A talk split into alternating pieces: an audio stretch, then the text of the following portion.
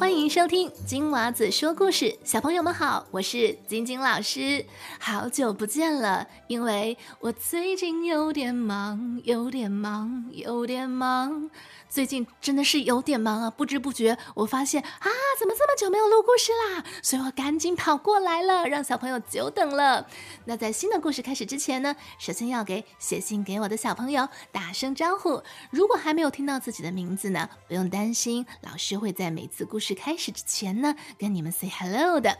那接下来首先要跟 Wendy 乔轩呢啊打招呼，他说呢非常想听小时了了，大未必佳的成语故。故事，咦，那今天会不会听到呢？会不会听到呢？嗯，我们等一下就知道了。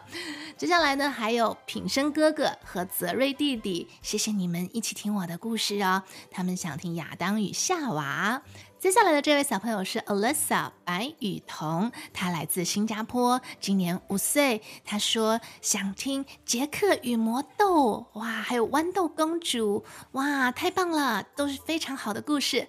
另外，我们有来自英国伦敦的小朋友 Eva 乌晴伦，他也是五岁。他说想听老师讲皇帝的新衣。诶，老师应该是有讲过这个故事，请记得看。节目叙述栏中的链接哦，记得要去听哦。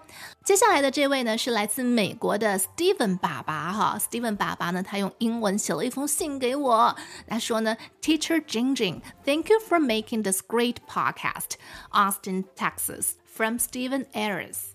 他说呢，晶晶老师非常感谢你制作了这么棒的一档播客节目，不客气，谢谢家长的支持。那同时你在信中有问我说，怎么样可以帮助小朋友学习中文呢？有什么推荐呢？当然是多收听金娃子说故事啦。当然啦，等小朋友长大一点的时候呢，可以将他送到本地的中文学校，这样子可以比较系统性的学习中文。那祝你一切都好。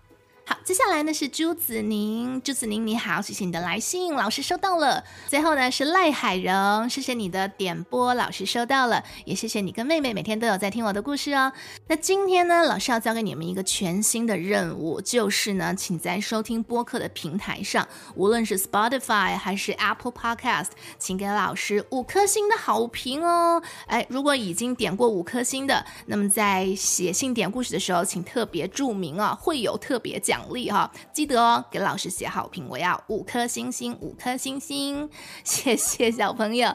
好，如果有任何的话要对我说，想点播故事，那么可以去到我的网站 twinkle twinkle storytime dot com，或者去到我的脸书。最近收到好多脸书的讯息哦，我在下一期节目的开始之前呢，会特别跟脸书留言的小朋友们打招呼，你们都非常可爱哦。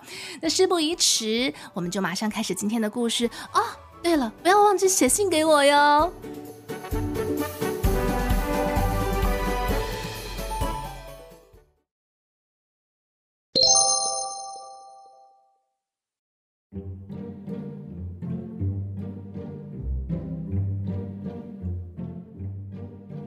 很久很久以前，在东汉的时候，有一个叫北海的地方，出了一名很有博学的人，他的名字叫做。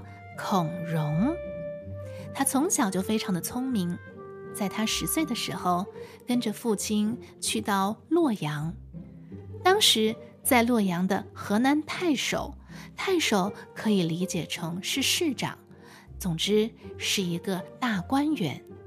那个时候的河南太守呢，他非常的有名，叫做李元礼，所以啊，一般的人去拜访他，他是不见的。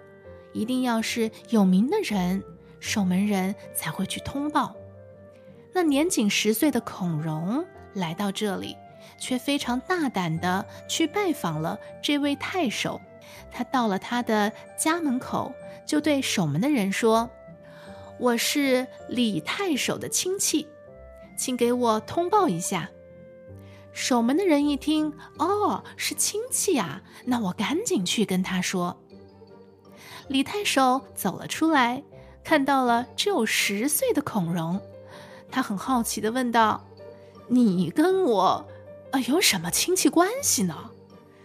孔融却这样回答他：“从前呀，我的祖先孔子曾经向您的祖先老子请教过问题，因此啊，我们也算是世交了。当时在场的还有很多客人，他们听到了这番对话，觉得很惊奇。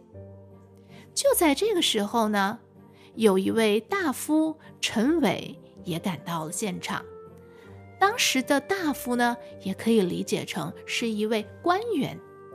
陈伟来到后，在座的宾客就告诉了他刚才孔融讲的一番话。陈伟听到之后非常不屑这个小孩子，他就随口说了一句：“哼，小事了了，大未必佳。”聪明的孔融立即就反驳他说：“我想陈大夫小的时候一定是很聪明的。”陈伟给孔融的这句话给难住了，半天说不出话来。难道孔融当时的意思是说？想必陈大夫小的时候也很聪明，你看现在长大了，好像也没有怎样嘛。这就是“小时了了，大未必佳”的成语故事的出处。如果当时在古代有网络，那么这个故事一定会上热搜。后来人们便引用了这段故事“小时了了”作为成语来说，这个小朋友从小。就非常的聪明懂事，但是下面这句“大未必佳”意思就成了小时候虽然聪明，长大了却未必能够成才。小时了了，大未必佳，告诉我们，虽然小时候天生聪明非常可贵可喜，但是后来的努力和栽培更是不可缺。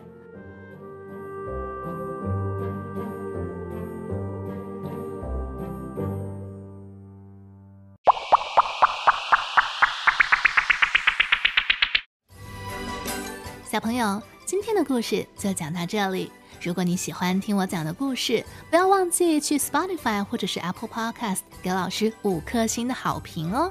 如果你也想点播故事，可以去到我的网站或者脸书给我写留言，网址就在我们节目的叙述栏当中。那我等你写信给我哟。